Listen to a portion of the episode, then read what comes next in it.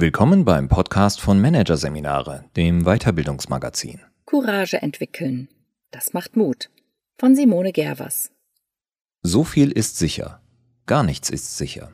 Unser Leben befindet sich ständig im Wandel und steckt voller Risiken. In ruhigen Zeiten können wir das leicht verdrängen. Doch gerade jetzt erleben wir wieder einmal Umbrüche in geballter Form sei es durch politische und wirtschaftliche Verwerfungen, sei es durch die Digitalisierung. Es tun sich derzeit jede Menge ungewisse Zukunftsperspektiven auf.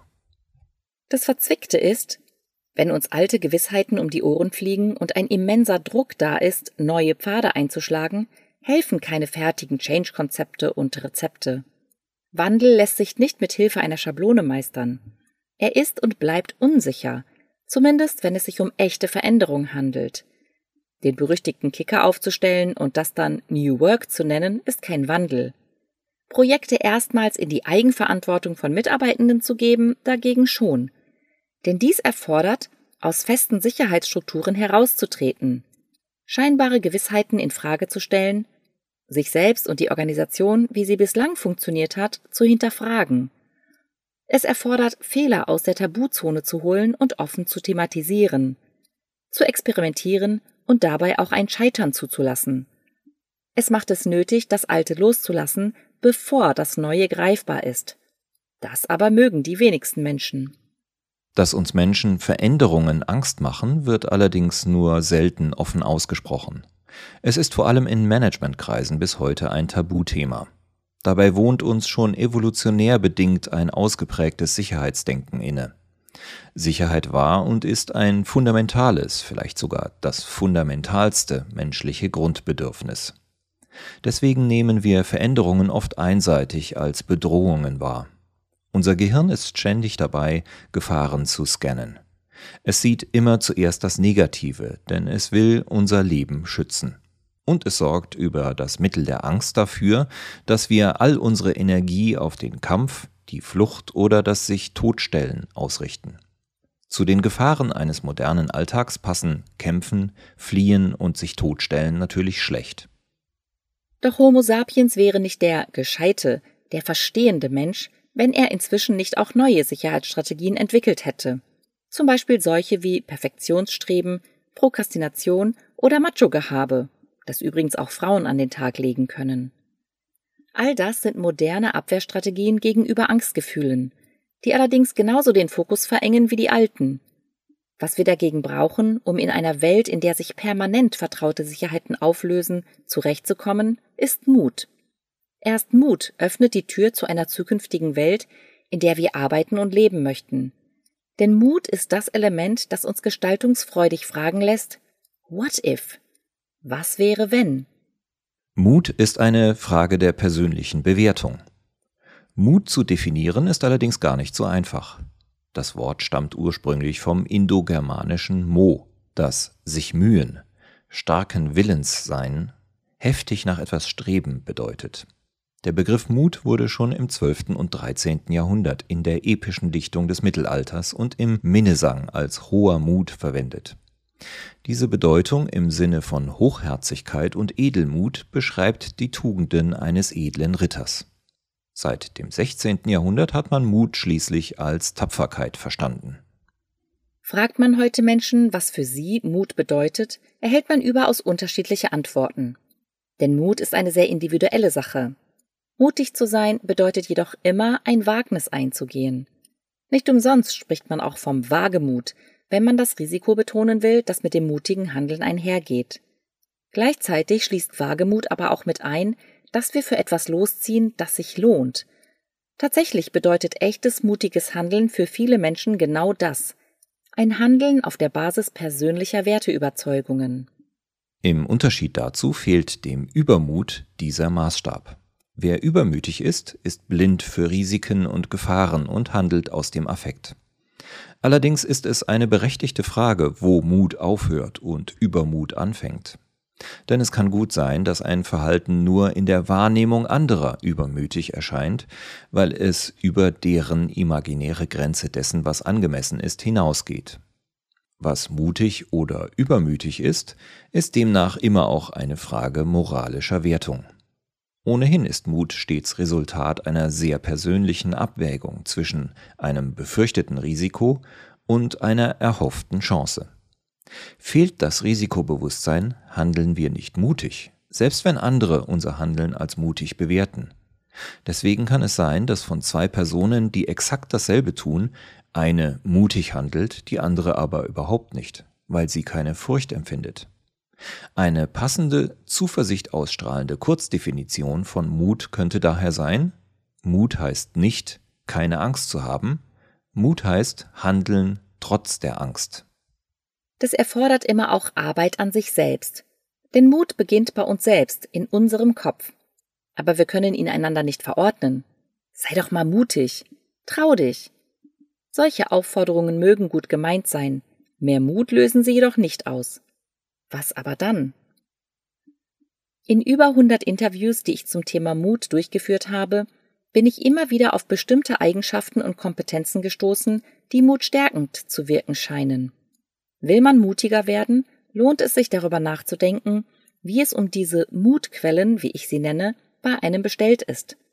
Denn die Mutquellen sind etwas, auf das wir im Sinne eines Mindsets Einfluss nehmen können. Mutquelle 1 Fokus Wissen wofür. Mut braucht immer eine Ausrichtung, und zwar auf einen individuellen Sinn hin, ein Wofür. Es gibt keinen echten Mut ohne Fokus. Wem etwas nicht wichtig ist, der hat auch wenig Motivation dafür, etwas zu riskieren. Doch seien wir ehrlich, in einer Welt, die voller Möglichkeiten ist, kann es schon mal passieren, sich zu verlieren. Wir streuen häufig unsere Energie in alle möglichen Richtungen, oftmals ohne es zu merken. Wir sind immerfort aktiv. Aber tun wir das, was wir wirklich wollen? Häufig nicht. Wir schauen ständig nach links und nach rechts. Was macht der Arbeitskollege Spannendes? Welche neue Marketingstrategie führt meine Mitbewerberin ein? Gerade die Social-Media-Kanäle sind sehr verführerisch. Sie bringen uns leicht vom eigenen Weg ab und dazu, uns in der Außenwelt zu verlieren. Doch wie Konfuzius es ausgedrückt hat, Wer zwei Hasen gleichzeitig jagt, der wird keinen fangen. Versuchen wir es, sind wir irgendwann nicht nur erschöpft, sondern auch mutlos, weil es uns an Orientierung fehlt. Wer tapst schon gern durch den Nebel? Spätestens dann, wenn wir merken, dass wir uns selbst unwohl fühlen mit unserem Verhalten, lohnt es sich, innezuhalten und den eigenen Kurs zu überprüfen. Unsere Energie folgt immer unserem inneren Fokus, dem Schwerpunkt unserer Aufmerksamkeit. Ist es uns zum Beispiel wichtig, einen bestehenden strukturellen Missstand im Unternehmen in Frage zu stellen? Wenn wir uns darüber klar werden, dann werden wir auch eher den Mut fassen, es zu tun. Mutquelle 2 Risikokompetenz Gefahren in den Blick nehmen. Das Neue gibt es nicht ohne Risiko, denn Unsicherheit und Ungewissheit gehören zu jeder Veränderung. Wie risikofreudig oder risikoablehnend wir sind, hängt teils von unserer Persönlichkeit ab und hat auch genetische Ursachen. Laut Forschung spielen vier Charaktermerkmale dabei eine besondere Rolle. Optimismus, Impulsivität, Gewissenhaftigkeit und das Bedürfnis nach positiver Stimulation. Der Optimist geht eher Risiken ein, weil er seinen Fokus auf den Gewinn und nicht auf den möglichen Schaden ausrichtet. Ein impulsiver Mensch wünscht sich eine schnelle Belohnung und handelt deshalb vermehrt risikofreudig. Menschen, die nicht sehr gewissenhaft sind, neigen ebenso zu einem erhöhten Risikoverhalten. Und Sensation Seeker, die ständig auf der Suche nach starken Reizen sind, sind auch oft bereit, dafür besonders große Risiken einzugehen. Wenn wir unsere Persönlichkeit innerhalb dieser Eigenschaften selbst gut einschätzen können, entwickeln wir auch ein Bewusstsein für unsere Risikobereitschaft und können uns gezielter hinterfragen. Ist dieser Einsatz zu hoch? Aber auch, halte ich mich zu stark zurück? Risikokompetent zu sein bedeutet weder Risiken zu ignorieren, noch sich von ihnen lähmen zu lassen. Es bedeutet vielmehr, sich ein begründetes Urteil darüber zu bilden, in welchem Verhältnis der Nutzen einer Entscheidung zu einem möglichen Schaden steht. Wie hoch sind die Eintrittswahrscheinlichkeit und das Ausmaß des Schadens im Verhältnis zum Nutzen? Leider ist uns die Fähigkeit, hier klug abzuwägen, nicht in die Wiege gelegt. So beklagt Risikoforscher Gerd Gigerenzer, dass die Deutschen ein Volk von Zahlenblinden seien, ungeübt im Umgang mit Wahrscheinlichkeiten und Statistiken. Immer wieder unterlaufen uns bei Risikoabwägungen auch Denkfehler, beruhend auf kognitiven Verzerrungen. So fürchten wir Terroranschläge viel stärker als das Risiko, bei einem Autounfall zu verunglücken. Doch die Wahrscheinlichkeit, dass letzteres eintritt, ist ungleich höher. Weil unser Hirn jedoch Dinge, die zufällig stark in unserer Erinnerung präsent sind, in den Vordergrund rückt, nehmen wir eine höhere Eintrittswahrscheinlichkeit dafür an. Die Psychologen Daniel Kahnemann und Amos Tversky haben durch ihre Untersuchungen außerdem herausgefunden, dass Menschen gar nicht so sehr das Risiko selbst scheuen, sondern den drohenden Verlust. Nun bringen aber Veränderungen immer Verluste mit sich. Wir zahlen immer einen Preis, wenn wir das Alte loslassen. In organisationalen Change-Prozessen sind das oft Status, Einfluss, Macht, eine Funktion, schlimmstenfalls die Anstellung. Hier hilft tatsächlich nur eines. Ein offener, reflektierter und ehrlicher Umgang mit den Chancen und Risiken der Veränderung. Natürlich beruht die Risikoabwägung immer auf einer Hypothesenbildung, die nicht zwangsläufig stimmen muss. Aber es ist tatsächlich wichtig und hilft, Ängste zu reduzieren, wenn man Risiken eben nicht verdrängt, sondern sie analysiert, dabei versucht, kritische Distanz zum ersten eigenen Impuls, wie wahrscheinlich ist das wirklich, einzunehmen und dann auf dieser Grundlage bewusst zu entscheiden. Welches Risiko bin ich oder sind wir bereit zu akzeptieren? Ist das geklärt, fällt mutiges Tun leichter. Mutquelle 3 Demut Scheitern können ohne Egoverletzung. Demut wird oft als veraltete Tugend degradiert. Doch es gibt keinen Mut ohne Demut. Demütig zu sein bedeutet, sich nicht über andere zu stellen. Aber es bedeutet ebenso, davon frei zu sein, alles dafür zu tun, anderen zu gefallen. Demut tut uns gut, denn sie sagt uns, du bist gut, so wie du bist. Mit all deinen Stärken und Schwächen bist du unperfekt, perfekt. Das gibt uns innerlich eine große Freiheit, ins Handeln zu gehen. Denn wenn wir demütig sind, dann wissen wir, Wer etwas riskiert, macht Fehler. Nehmen wir uns nicht zu wichtig, dann können wir das leichter akzeptieren, unseren Blick auf den Fehler verändern, zu einer differenzierteren Betrachtung kommen und Irrtümer als lehrreiche Versuche auf unserem Gestaltungsweg betrachten. In dem Moment, in dem wir aus dem höher, weiter, schneller Modus heraustreten und Erfolg anders bewerten, erlangen wir Triebkraft für das Neue, für Innovationen und Lernen. Wie aber schafft man das, demütiger zu werden? Ein recht hilfreicher Kniff kann sein, sich selbst ein bisschen stärker wie eine Forscherin oder einen Forscher zu betrachten. Dann wäre jedes neue Handeln nichts, was unbedingt erfolgreich enden muss, damit wir unser Gesicht wahren können, sondern schlicht ein Versuch, eine Lösung zu finden, aus dem wir auch lernen können, wenn wir scheitern. Wir können in dieser Haltung also spielerisch auf der Suche sein. Wir können uns im Experimentieren unserem Ziel nähern, ohne unser Handeln in Erfolg oder Misserfolg zu kategorisieren. Damit würden wir dem nahe kommen, was die Psychologin Carol Dweck als Growth Mindset beschrieben hat, also als dynamisches Mindset, in dem wir grundsätzlich davon ausgehen, dass wir lern- und entwicklungsfähig sind. Demütig zu sein heißt daneben aber auch ein Wir zu kultivieren, also andere wertzuschätzen für das, was sie tun. Mitarbeitende zu fördern und zu befördern sich darüber klar zu werden, dass sich vieles besser gemeinsam im Team oder Netzwerk erreichen lässt als im Alleingang. Gerade wenn man den Verdacht hat, dass man eher zu denen gehört, die besonders bereitwillig Risiken eingehen und Gefahr laufen, statt mutig übermütig zu sein, kann es helfen, systematisch ein Korrektiv zu nutzen und andere um deren Einschätzung zu bitten. Mutquelle 4 Verantwortung den Preis des eigenen Handelns und Nichthandelns kennen. Ich habe da keinen Einfluss. Hätten die Kollegen der IT-Abteilung doch bloß. Wer hat das nicht schon einmal getan, sich unbemerkt in eine Opferrolle zu manövrieren? Doch sich eigener Verantwortung zu entziehen, führt dazu, dass man sich ohnmächtig fühlt und einen Kontrollverlust erlebt. Das mündet direkt in einen mutlosen Zustand. Manchmal kann zwar auch eine echte Überforderung dazu führen, dass wir uns der Verantwortung entziehen.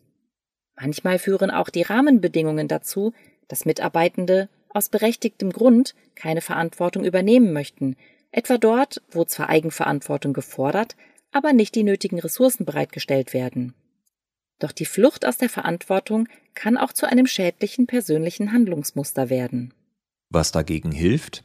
Nicht zuletzt sich klarzumachen, es geht nicht darum, ob man für etwas Schuld trägt oder nicht, oder ob man eine Situation mit verursacht hat oder nicht. Es geht darum, wie man mit der Situation umgeht, ob man sich bewusst ist, es gibt immer verschiedene Handlungsoptionen. Und jede Entscheidung, auch die alles beim Alten zu lassen, ist eine Entscheidung, die ihren Preis hat. Die Frage, die man sich stellen sollte, lautet daher, ist man bereit, diesen Preis zu zahlen? Mutquelle 5. Selbstvertrauen. Wissen, dass man will, kann und wird. Wenn die Fähigkeit, unter Unsicherheit und Ungewissheit Zukunft zu gestalten, die Kompetenz unserer Zeit ist, dann gibt es keinen Mut ohne Vertrauen in andere wie auch in sich selbst. Vertrauen in andere setzt voraus, der Zukunft einen Kredit zu geben. Wir gehen in aktiver Zuversicht davon aus, dass sich unsere Erwartungen erfüllen. Gemeinsame, verbindende Werte helfen dabei, aber auch unsere Selbstliebe und damit unser Selbstvertrauen. Sie sind die Basis, um auch anderen Menschen vertrauen zu können. Selbstvertrauen gründet sich darauf, dass wir gelernt haben, dass wir Erfolge aufgrund unserer Selbstwirksamkeit wiederholen können. Was wir für den Aufbau von Selbstvertrauen also dringend brauchen, sind ausreichend Gelegenheiten, uns als wirkmächtig zu erleben. Die berühmt-berüchtigten Helikoptereltern, die ihren Kindern kaum noch Raum lassen, etwas zu wagen, entziehen diesen solche Gelegenheiten. Aber es gibt auch Helikopterchefs. Führungskräfte, die ausnahmslos über alles unterrichtet sein wollen, jede Entscheidung ihrer Mitarbeitenden überprüfen und vielen damit ihr Selbstvertrauen rauben.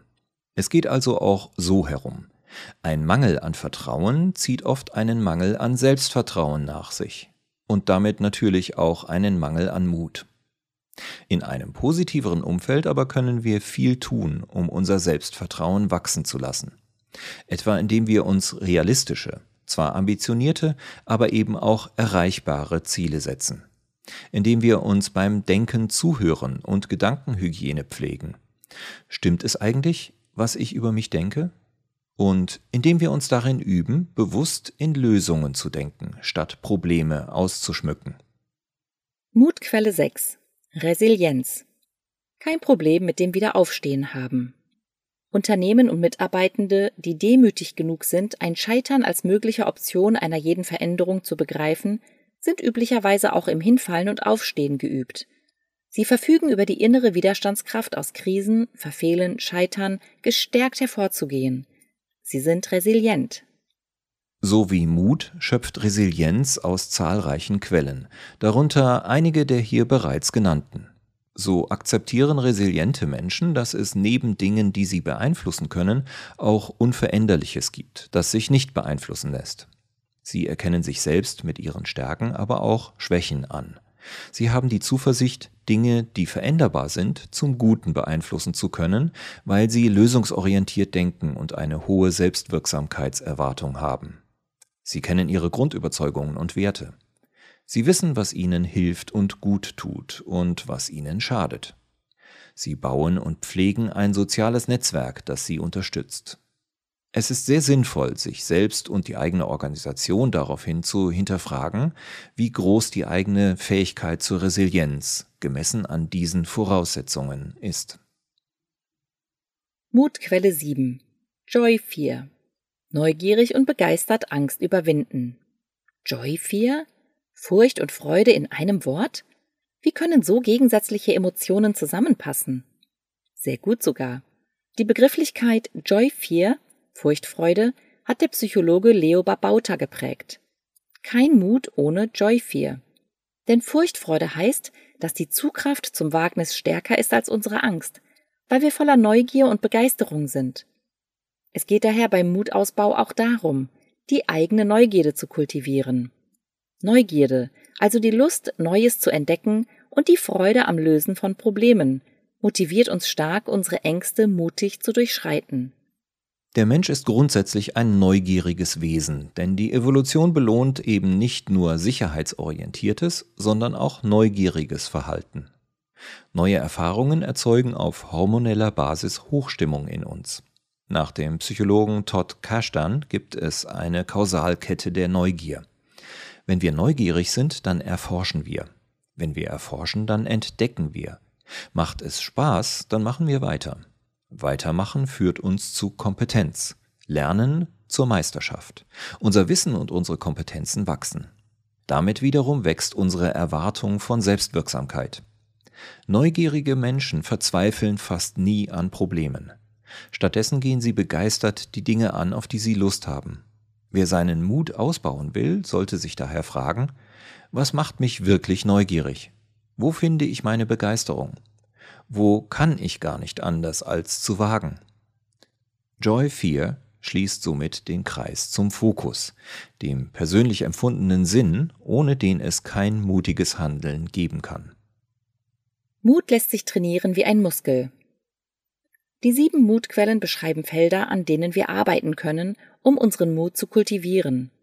Mutig zu sein setzt demnach die Bereitschaft voraus, ehrlich in den Spiegel zu schauen, sich zu hinterfragen, die beste Nachricht lautet, dass sich Mut trainieren lässt wie ein Muskel. Das geht zwar nicht schnell, auch ein Muskel wächst bekanntlich nur langsam, sondern erfordert beständiges Dranbleiben. Aber es geht.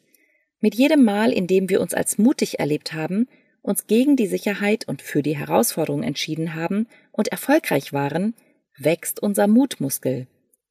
Denn das, was am meisten Mut macht, ist Mut. Der eigene, den man sich in der Vergangenheit bewiesen hat, aber auch der von anderen. Denn Mut lernen wir auch am Modell. Wir lassen uns über den gezeigten Mut anderer Menschen anstecken oder stecken selbst an.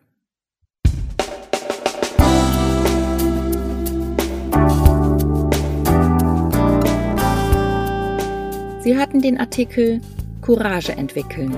Das macht Mut von Simone Gervers aus der Ausgabe Dezember 2022 von Managerseminare produziert von Voiceletter. Weitere Podcasts aus der aktuellen Ausgabe behandeln die Themen Faktoren der Teamleistung, die Kraft der Positivität und Illusionen der New Work, Missverständnis Menschlichkeit. Weitere interessante Inhalte finden Sie auf der Homepage unter managerseminare.de und im Newsblog unter managerseminare.de/blog.